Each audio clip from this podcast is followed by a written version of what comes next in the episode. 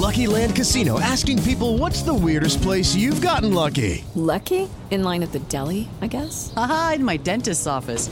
More than once, actually. Do I have to say? Yes, you do. In the car before my kids' PTA meeting. Really? Yes. Excuse me, what's the weirdest place you've gotten lucky? I never win and tell. Well, there you have it. You can get lucky anywhere playing at LuckyLandSlots.com. Play for free right now. Are you feeling lucky? No purchase necessary. Void where prohibited by law. 18 plus. Terms and conditions apply. See website for details.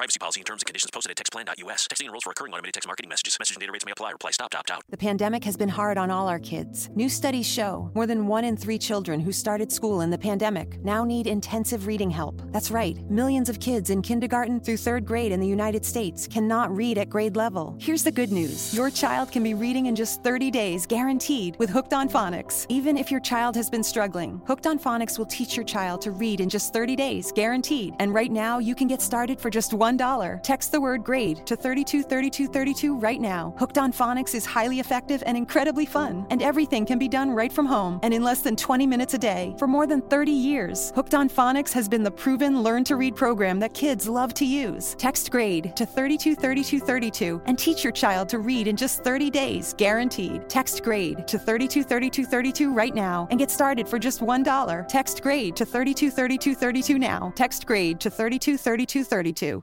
Bienvenidos al podcast de Salud Esfera, la comunidad llena de ideas para vivir mejor.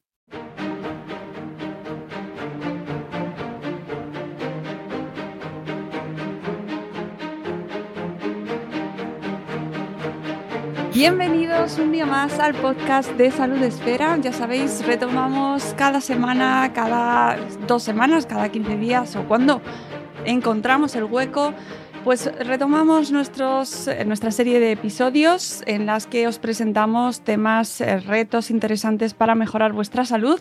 Y hoy lo hacemos poniéndonos en forma y especialmente nosotras, las mujeres. Hoy hablamos sobre un libro que se ha presentado recientemente, que ha salido al mercado recientemente, que se llama Mujeres en Forma, el entrenamiento adecuado para cada etapa de tu vida. Y tenemos el honor de charlar con su autor, él es Alberto García Bataller. Buenos días, Alberto. Hola, buenos días. Bueno, el, honor es mío que me hayáis invitado a, estar con vosotras. Nada, es un lujo poder hablar contigo.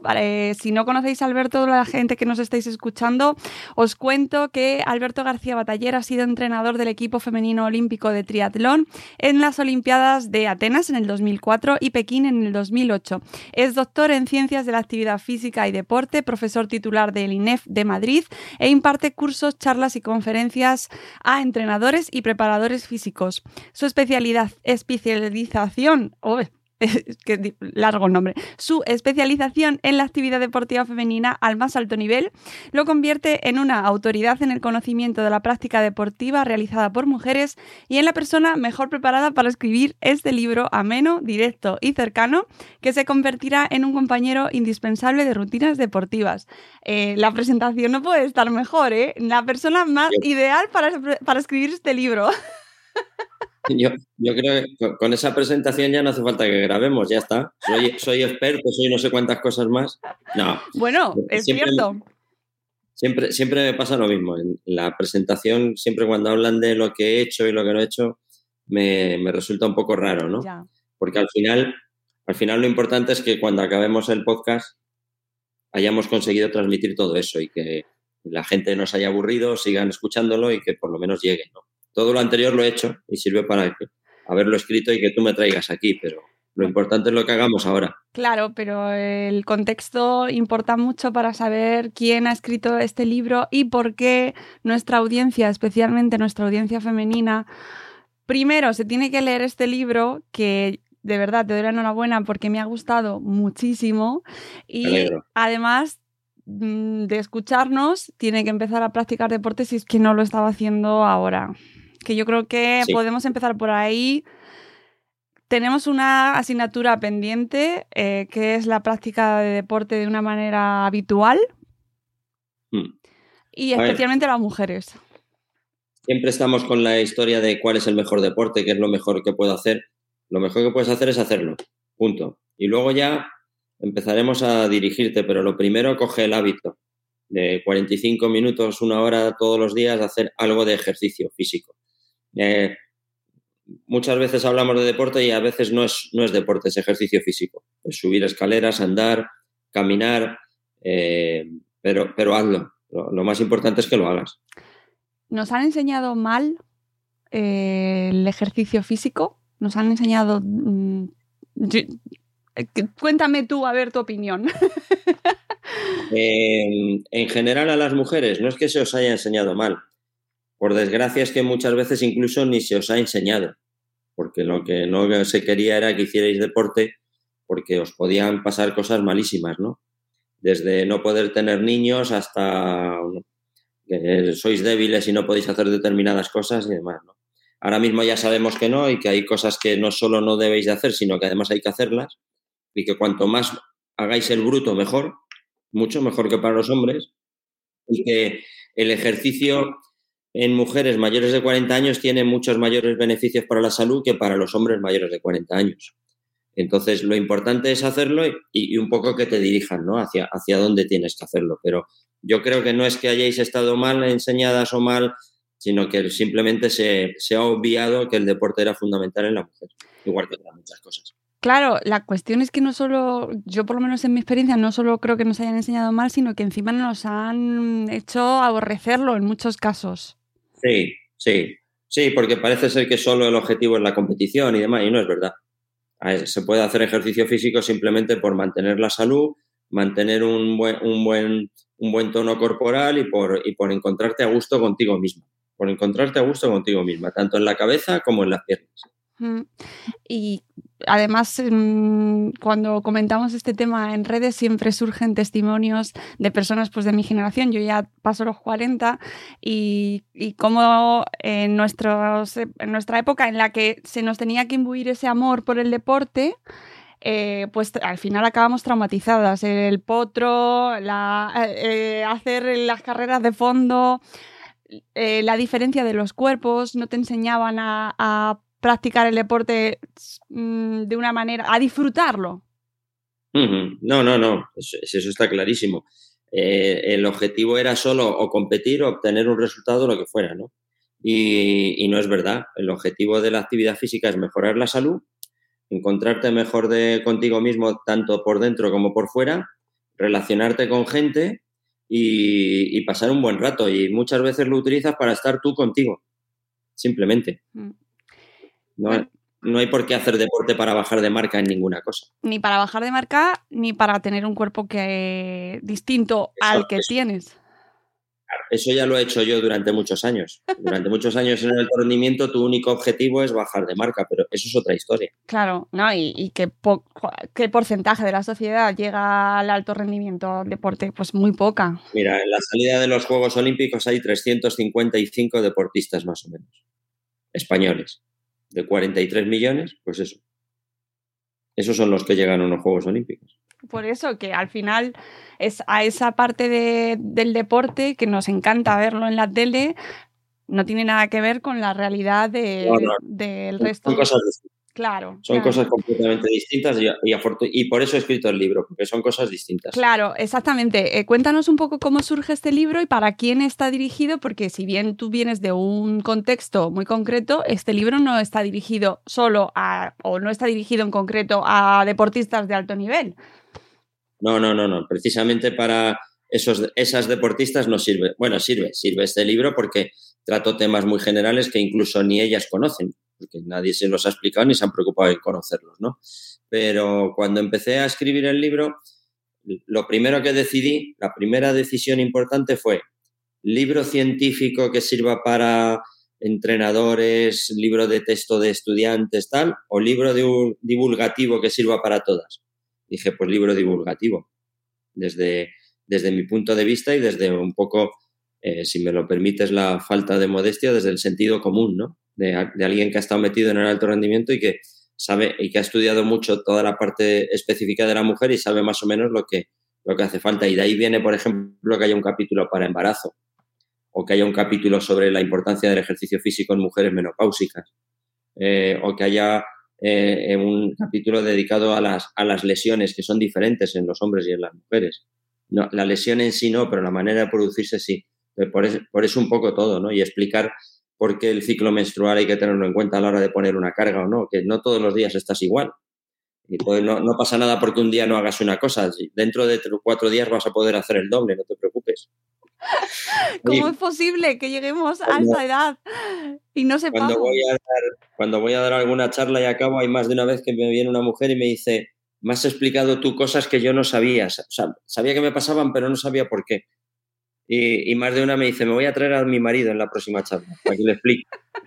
Bueno, pues nada, tráetelo, tráetelo, que se lo explicamos lo mejor posible. Pero ¿por qué no se ha hablado, por qué no se ha estudiado o, no se ha divulgado? Porque de mujeres se ha estudiado poco y lo poco que se ha estudiado no se ha divulgado y lo poco que no se ha divulgado pues se ha quedado ahí.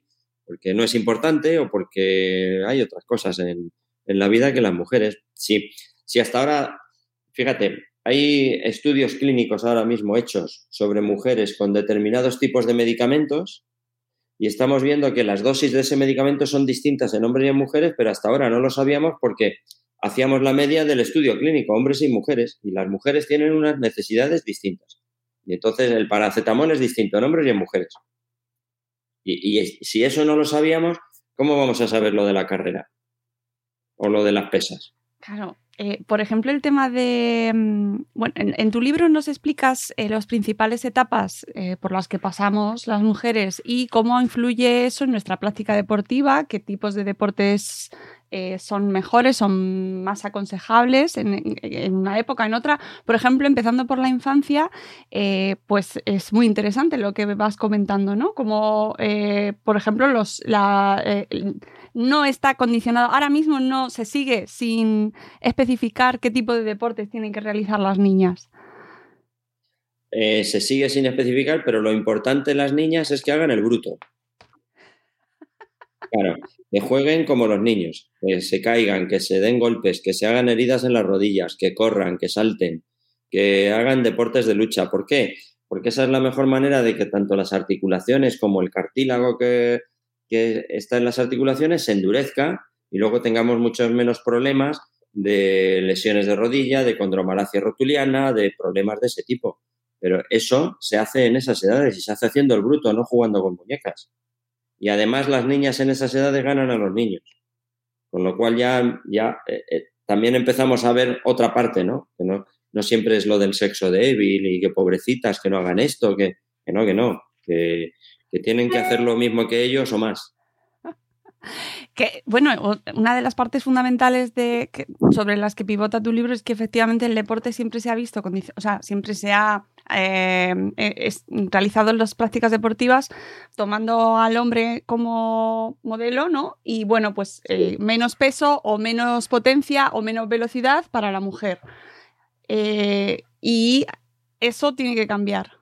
Lo que pasa es que todo eso es mentira porque al haber tomado el modelo de como hombre, resulta que las mujeres normalmente como hemos considerado que eran más débiles, más tal, más cual, además os podéis quedar embarazadas, que no hay que quedarse embarazada por ser mujer, pero bueno, es una opción, pero te puedes quedar embarazada. Entonces, parece ser que cualquier cosa que hagas puede ser muy mala si te quedas embarazada o, o quieres quedarte embarazada, ¿no? Ahora mismo ya sabemos que no es verdad. Sabemos que las mujeres necesitan hacer más trabajo de fuerza, porque tienen menos masa muscular y menos testosterona y entonces para estimular eso tengo que hacer más fuerza que en un hombre. O, que la resistencia, si tengo que ir a una intensidad determinada de frecuencia cardíaca, como el corazón de la mujer normalmente es más pequeño, tiene que ir a una frecuencia cardíaca más alta porque si no, no va al mismo nivel que el hombre de esfuerzo, va un nivel por debajo. Y siempre hemos estado subentrenando a las mujeres.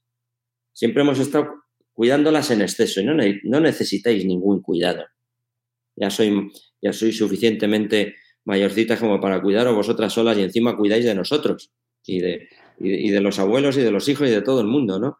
Eh, eh, es un exceso de paternalismo el que se ha tenido que se ha visto reflejado también en el deporte.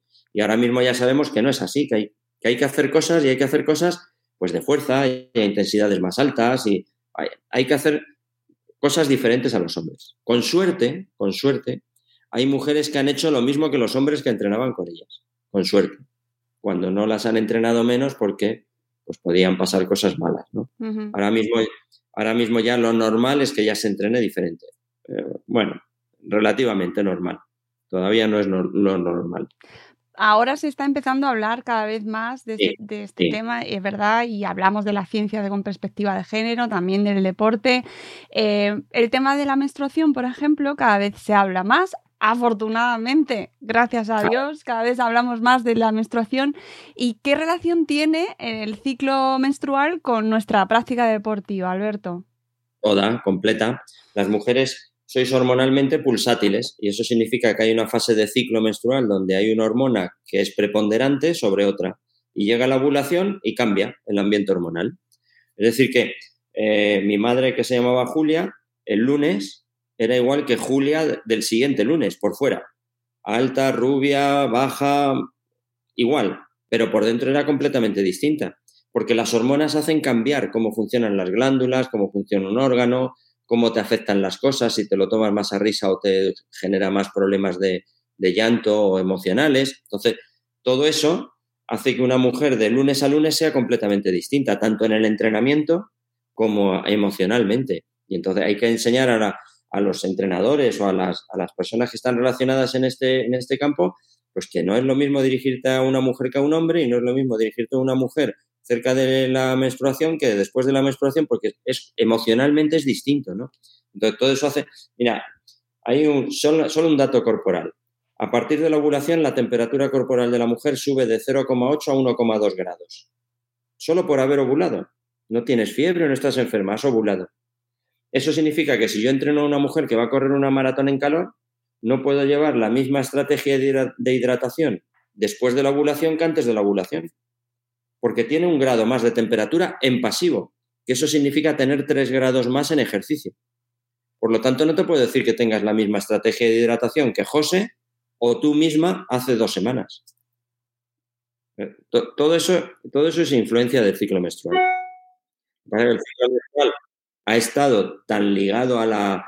Eh, a la reproducción la reproducción, no, pero no solo la reproducción, a los mitos y a las leyendas que nos hemos ido inventando nosotros sobre vosotros, que claro, que es, que es imposible.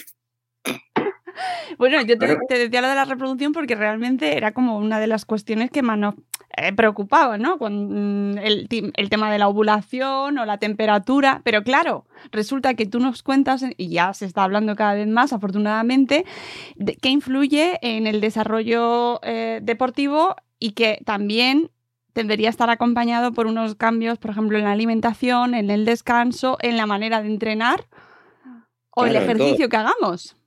Mira, ahí, para que lo veamos, hay, por ejemplo, hay un estudio hecho de entrenamiento de fuerza en mujeres, con mujeres que ya entrenan fuerza y se coge un grupo que entrena fuerza de regla ovulación, es decir, fase folicular.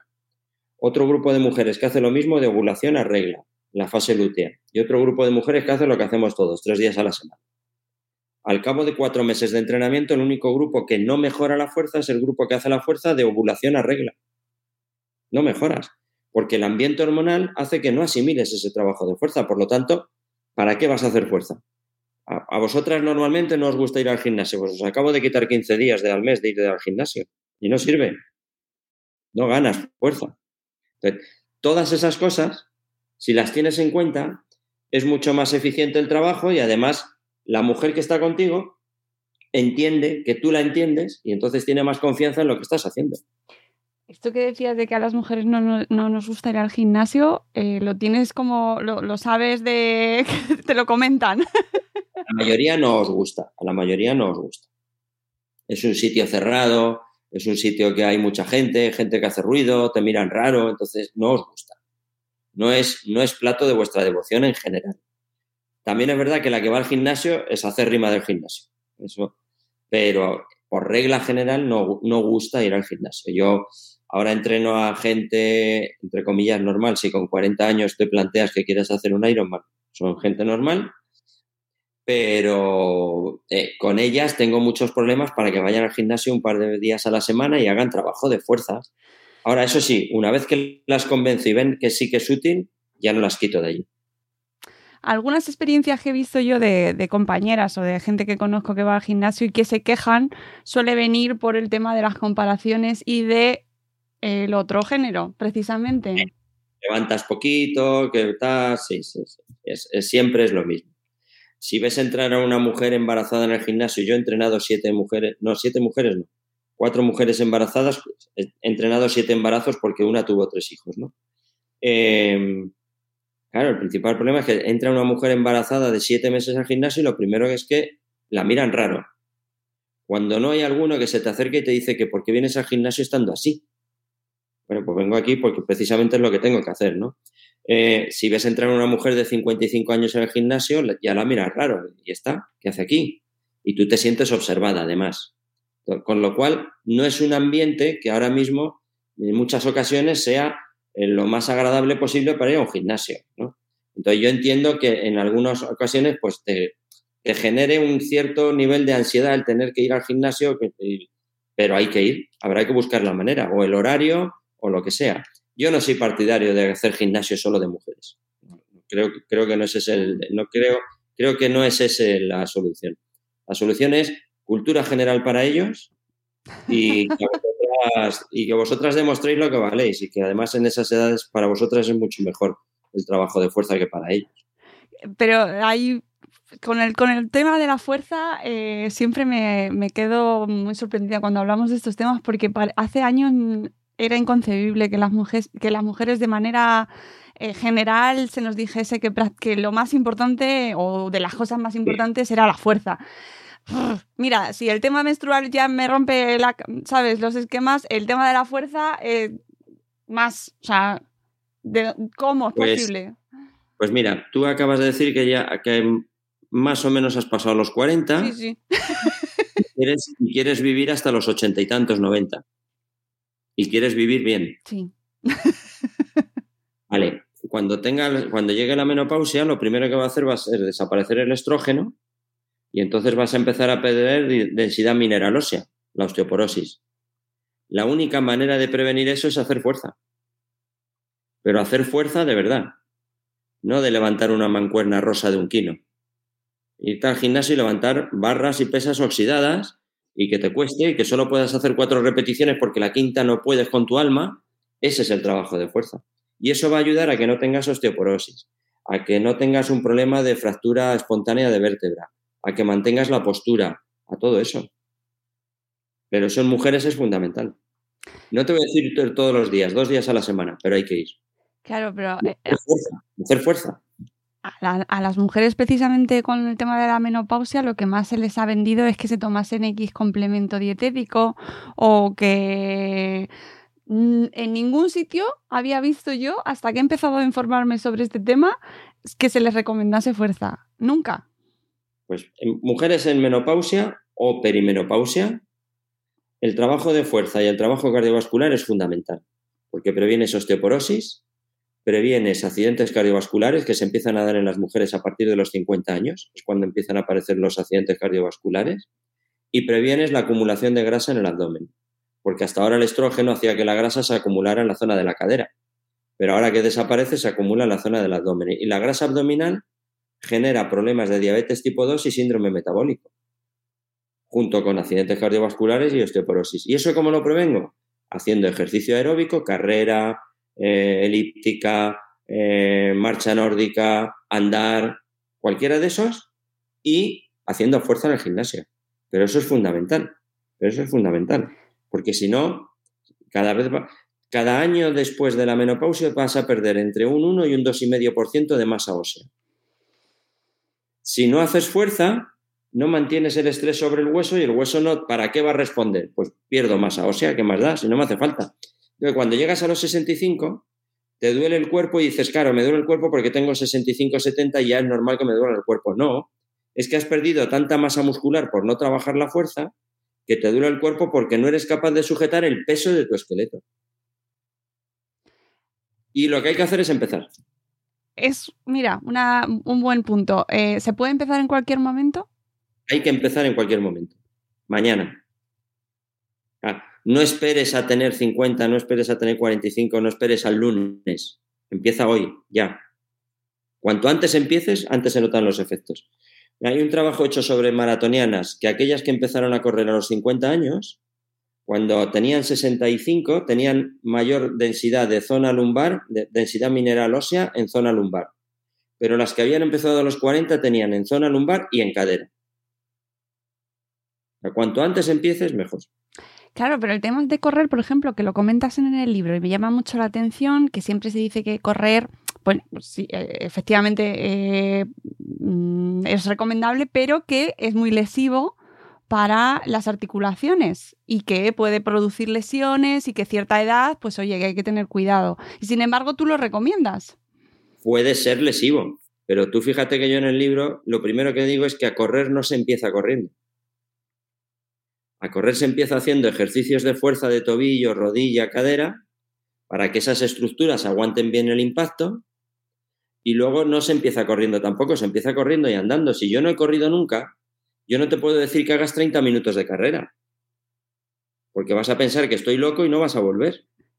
Entonces, pero sí te puedo decir que hagas 30 minutos haciendo dos minutos de carrera, tres minutos andando. Y eso incluso te va a divertir porque tú pensabas que no eras capaz de correr durante 30 minutos y vas a ver que vas a correr durante 30 minutos. Y al cabo de 12 semanas te pondré 30 minutos de carrera.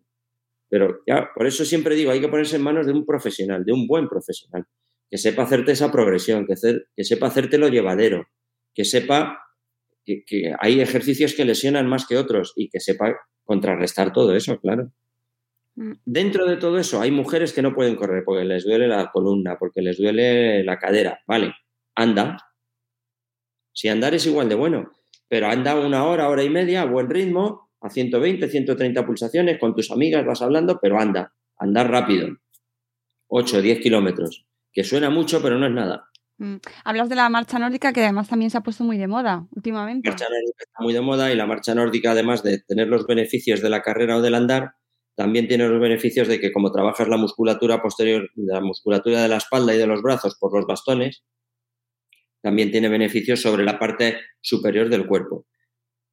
Pero tienen que enseñarte a hacer marcha nórdica. Marcha nórdica no es andar con bastones. Marcha nórdica tiene tres técnicas distintas, te tienen que enseñar una técnica de esas y que tú sepas manejar los bastones cada vez que empujas con el bastón. No hay que ir a hacer un curso de dos meses con una clase de dos horas, que las hay de iniciación por toda la Sierra de Madrid y en todos los lugares de España, en el Retiro, en el Parque del Oeste, aquí en Madrid, en cualquier sitio, hay un, hay un grupo de marcha nórdica que te enseñan a manejar los bastones y vas perfectamente. Y también comentas que eso también me llama mucho la atención, el tema de mm, eh, deportes que, a los que optamos las mujeres en, bueno, pues quizás en esas etapas pensando que son mejores, pues por ejemplo el yoga, el pilates, eh, que son como más tranquilos de primeras, aunque el yoga también puedes hacer mucho, puedes sudar mucho, ¿eh? ¿Qué pasa con, con, esos deportes que pensamos o que están como más marcados, ¿no? Como más idóneos para nosotras? A ver, yo no digo que sean deportes malos ni desaconsejados, ¿vale?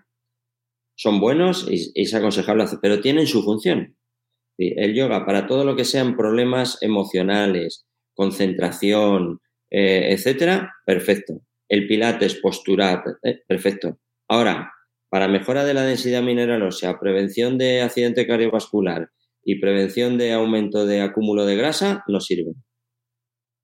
No sirven. Hay que hacer ejercicio aeróbico y hay que hacer ejercicio de fuerza, combinado con lo otro. Si yo no digo que no se haga, pero hay que combinarlo. No vale solo hacer yoga o bailar zumba.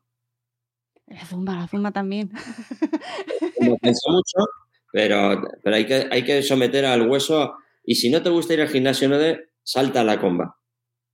100 saltos diarios a la comba aumentan la densidad mineral ósea de cuello de fémur, es decir, de la cadera. También hablas, hablas también, perdona, hablas también precisamente cuando estábamos recordando el tema de, los saltos que estabas comentando, y eh, hablas del tema del suelo pélvico, precisamente, que también ha sido un gran desconocido y de aquellos barros estos lodos, porque ahora vamos hablando más del suelo pélvico, pero ¿cuántas generaciones de mujeres han sufrido el abandono absoluto, el desconocimiento? La, cantidad de problemas que ha generado ese desconocimiento y ese, bueno, ya está. Acuérdate del suelo pélvico cuando de salud.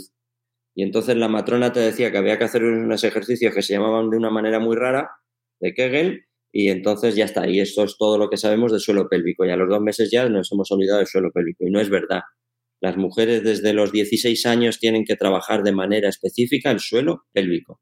Vayas o no vayas a tener niños, no tiene nada que ver. El problema es que el suelo pélvico en las mujeres está hecho de manera distinta porque la cadera es más ancha y tiene que dar tono a tres esfínteres distintos y entonces tienes que trabajarlo de manera específica.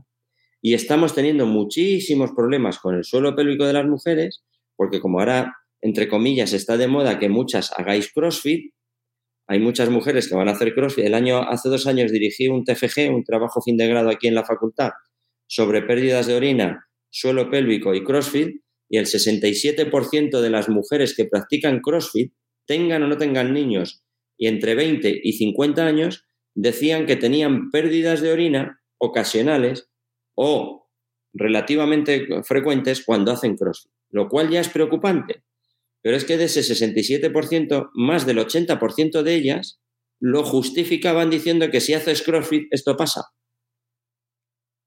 Si hago CrossFit tengo que tener pérdidas de orina. No, lo que pasa es que tienes que entrenar el suelo pélvico para hacer ese tipo de esfuerzo. Pero hay que entrenarlo. Y una mujer que haga deporte o que haga ejercicio físico no puede pasar ningún día sin hacer... No quiero que hagas una sesión solo de suelo pélvico, que te obsesiones de esa manera, pero en todas las sesiones tiene que haber un par de ejercicios que sirvan para el suelo pélvico mientras que en los hombres no. Pero en, vosotras sí, es fundamental. Tengas, vuelvo a repetir, tengas o no tengas niños.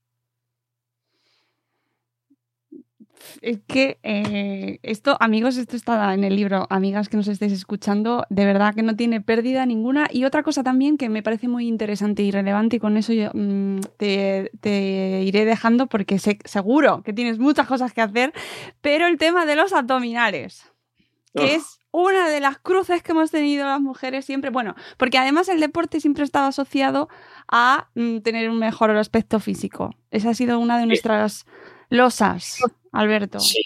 Eh, estamos confundiendo salud con estética. Claro. ahí, estamos. Estamos confundiendo y, y, solo nos hemos fijado en el peso corporal. El peso. Pero no es lo mismo yo que peso 70 kilos tener 70 kilos con un 48 o un 52% de masa muscular que 70 kilos con un 40% de masa muscular y el resto sea grasa, porque puede pasar. Yo puedo ser delgado pero tener grasa, grasa visceral. Entonces, eh, hay que empezar a olvidarse un poquito del peso y empezar a mirar la composición corporal. Punto uno. Punto dos. Lo siento, pero los abdominales no se definen por hacer abdominales. Los abdominales se definen por genética. Y entonces, como ahora hemos visto que hay muchas más mujeres que vais a hacer CrossFit, fitness, gimnasio, y es genético, y estás delgadita, hay mujeres que marcan mucho más el abdominal que su pareja por la playa. Y entonces están fastidiados ellos porque ella define mejor, más el abdominal que él. Y entonces él se dedica a hacer más abdominales que ella porque quiere definirlo y no lo va a definir porque es genético. Ya está. El problema de los abdominales en las mujeres, sobre todo entre 16 y 20 años, es que todos esos abdominales que hemos visto toda la vida de Dios, de las manos en la cabeza, bueno, no en la cabeza porque nadie los pone en la cabeza, los ponen en las orejas, y de levantar el cuerpo, levantar las piernas y hacer ruido cuando subes y esas cosas, no se pueden hacer entre 16 y 20 años con mujeres, porque el suelo pélvico que está en formación puede verse dañado. Y como se ve dañado, esa mujer cuando tenga 32 años que hacía 400 abdominales diarios, tiene una pérdida de orina por estornudar. Por estornudar. Y no tiene hijos, pero tiene pérdidas de orina por estornudar. Entonces, ese tipo de abdominal, si quieres, después de los 20 años puedes hacerlo una vez cada 15 días. Ya, ya hay estudios que relacionan ese tipo de abdominal con degeneración en zona lumbar en hombres. lo ideal es dejar de hacer ese tipo de abdominal y hacer otro tipo de abdominal, tipo core, planchas, etcétera. ¿Por qué? Porque son, son dañinos. Es que lo hemos hecho todo mal. No, hombre, todo no, no. pero además hemos hecho ejercicio mm, eh, siempre buscando referencias eh, pues en la tele o en medios de comunicación así muy mainstream. Ahora están en las redes sociales y tenemos un montón de influencers que dan consejos sobre fitness y vida saludable y adelgazar. y los hay buenos, los hay regulares y los hay muy malos.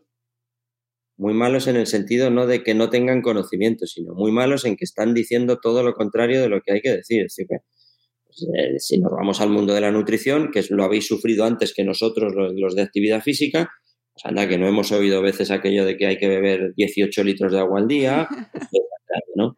o que lo mejor para adelgazar es la dieta de la alcachofa. Claro, si como alcachofa, lo malo será que no adelgace, lo, bueno será que no me muera. Eh, todas esas cosas ahora se están trasladando al mundo de la actividad física, ¿no? Y parece que alguien que tiene buen cuerpo y tiene tal, porque simplemente por eso lo que diga tiene más razón que alguien que, bueno, pues en esas estamos, en intentar combatir todo eso. Por eso yo siempre lo primero que digo, vete con un buen profesional titulado y entonces a partir de ahí empezamos a hablar. Mm, además se pusieron muy de moda con la pandemia, eh, que la gente empezó a hacer ejercicio en casa. Algo bueno tiene, ¿no? Que estábamos todos en casa. Pero eh, hubo un montón de perfiles en redes y seguimos a todos y, hubo mucha gente además que se hizo muy conocida. Y claro, eh, con el riesgo que eso contrae. Sí, es que las redes sociales lo que tienen, hay que saber filtrar, hay que saber filtrar. Y, y como, como con, todo, con, todo esto que es de la salud, pues ya sabes tú que hay mucho mito, hay mucha leyenda, hay mucho, mucho querer ganar por el atajo. yo quiero perder 10 kilos en dos semanas, ya, pero es que eso es imposible. Pues no, no puedes perder 10 kilos en dos semanas y además estar saludable. No, puede ser. Habrá que perder medio kilo al mes y ya iremos viendo cómo va. Pero, pero es lo que tenemos, ¿no? Y lo único que nos queda, pues, es que algunos pues divulguemos o que hagamos un poco de meter algo de sentido común ahí.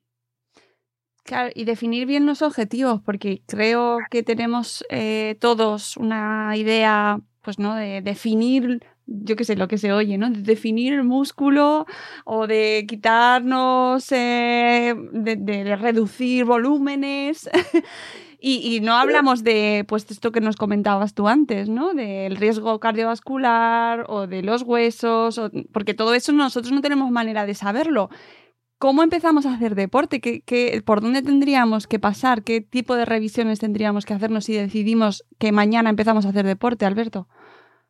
Eh, primero, ir a un buen médico que sepa de deporte, porque si no sabe de deporte te va a decir que no hagas deporte, que eso es malísimo ya para tu edad. Vale. tenemos. Eh, en, el caso de las mujeres, si va a empezar a hacer ejercicio con 40, 45, 50 años y ha tenido niños, ir a un fisio especialista en suelo pélvico para que haga una valoración de cómo está el suelo pélvico y por, dónde empezar ahí. Y a partir de ahí, pues un buen entrenador titulado, con tu, y entonces a partir de ahí armar un programa de entrenamiento acorde a todo eso. Tengo 45 años, no he hecho nunca deporte, hice mucho deporte de joven y lo dejé. Eh, hago deporte una vez al mes. bueno, y, en función de eso, armar un programa con sentido común para llevarte de aquí a cuatro o cinco años a que te... Mira, eh, yo he estado en los Juegos Olímpicos y he tenido una... Bueno, mi mujer fue séptima en los Juegos Olímpicos en Atenas, en triatlón, y la he entrenado siempre. Y he entrenado a más mujeres de alto rendimiento. Y, y ahora entreno a mujeres que no, y el, una de ellas, por ejemplo, yo que sé, pues miro porque eh, era, mi vete. Yo tengo perros, pues mi veterinaria. Entonces un día en la consulta me pongo, oye, que he ido al médico, me tengo el colesterol alto, ¿qué puedo hacer? Y, hemos bajado un colesterol de más de 200, en dos años lo hemos bajado a 160, eh, no corría nada y ahora ya corre 40 minutos y está feliz de la vida. Y no hemos tomado pastillas, no hemos tomado nada, simplemente hemos hecho ejercicio bien programado. ¿Hemos tardado dos años? Bueno, pues dos años, ¿qué más da? Si no tenías los Juegos Olímpicos. Esas prisas ya las tenía yo antes, ahora no. Eh, a lo que lo importante es llegar poco a poco a ese objetivo. ¿Y no hay riesgo de obsesionarse? Sí, mucho. Pero esa también es mi labor. Ah. Eh, que no te obsesiones, claro. en el, momento que me, en el momento que me empiezan a pedir más tarea o que quieren entrenar dos veces al día, no sé qué, pues, quieto parado. Quieto parado, que aquí no estamos para eso. Y de hecho, hay mucha gente, ah, no mucha, ¿no? Pero en, estos años hay a dos o tres personas que he dejado de entrenarlas precisamente por eso, porque no tiene mucho sentido que tú, por querer quedar el 200 de una clasificación, por ganar a los de tu edad y tal, pues estés hipotecando la vida de tu familia, la de tus hijos, el trabajo y tu... No, no tiene sentido. Para unos Juegos Olímpicos hacer lo que sea y entrenas yo me acuerdo que he estado en, agosto, un domingo, en la pista de atletismo, que estaba yo solo con mi deportista a las 7 de la tarde. No había nadie más en todo Madrid, pero estás preparando unos Juegos Olímpicos. Tú no tiene sentido que no vayas a comer con tus padres porque tienes que preparar el Ironman de no sé qué. Vete a comer con tus padres y ya está. Pues, ¿Eh? Bueno, es que hay un poquito, yo que he visto un poco este mundo, hay un poco como de. Es un bucle ahí. Em, empiezas haciendo una de 10, luego te vas a la media, luego ya te pican y te tienes que hacer la maratón. Y... Eso está bien, pero tú tienes claro el límite y dónde está. Eh, está bien. En el momento que empieces a hipotecar tu vida por eso, ya empieza a estar mal. Yo me acuerdo, me invitaron a la feria de Mapoma a dar una clase sobre, o sea, una charla sobre no nutrición, sino sobre problemas digestivos durante las carreras de larga distancia y al acabar hubo uno que me preguntó, bueno, y entonces para correr la maratón, ¿qué cree usted que tengo que comer? ¿Qué, qué, crees que vas a hacer en la maratón? Pues yo creo que voy a bajar de cuatro horas y media. Pues chico, para bajar de cuatro horas y media come feliz, come lo que sea saludable, no hace falta que te comas unos callos con garbanzos, pero sí que, que, coma, que comas normal. Para bajar de cuatro horas y media, entrena y ya está. Y cuando vayamos a bajar de dos horas o tres horas y algo, pues entonces ya empezamos a ver si hay que comer o no. Pero para lo demás, pues sé feliz. Corre y sé feliz. Esa, yo creo que a veces el objetivo se nos olvida. Y eso yo creo que es una buena forma de terminar, ¿no? Se nos olvida sobre todo mucho más a ellos que a ellas, ¿eh?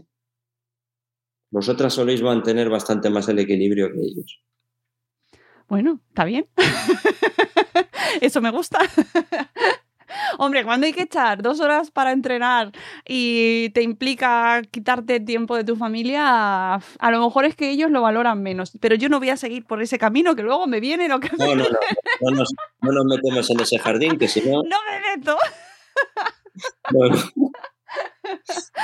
Ay, Alberto, muchísimas gracias por este rato. Mm, de verdad, enhorabuena por el libro. Me parece una herramienta eh, fantástica y creo que debería llegar a muchísimas más mujeres de mi edad, que ya, ya pasamos los 40 amigas y tenemos que cambiar el chip. De verdad, que hay que cambiar el chip y entender el deporte como una manera de, vivir y de incluirlo en nuestra vida, que no nos han enseñado, que no lo han hecho. Y me da mucha rabia. Es más, mira, yo voy a ser más duro que tú. No solo no lo han hecho, sino que no les ha importado. Las mujeres de 40 a 45 años no importan. Es verdad, ya solo nos venden compresas antipérdidas de orina. Y eso me da muchísima rabia.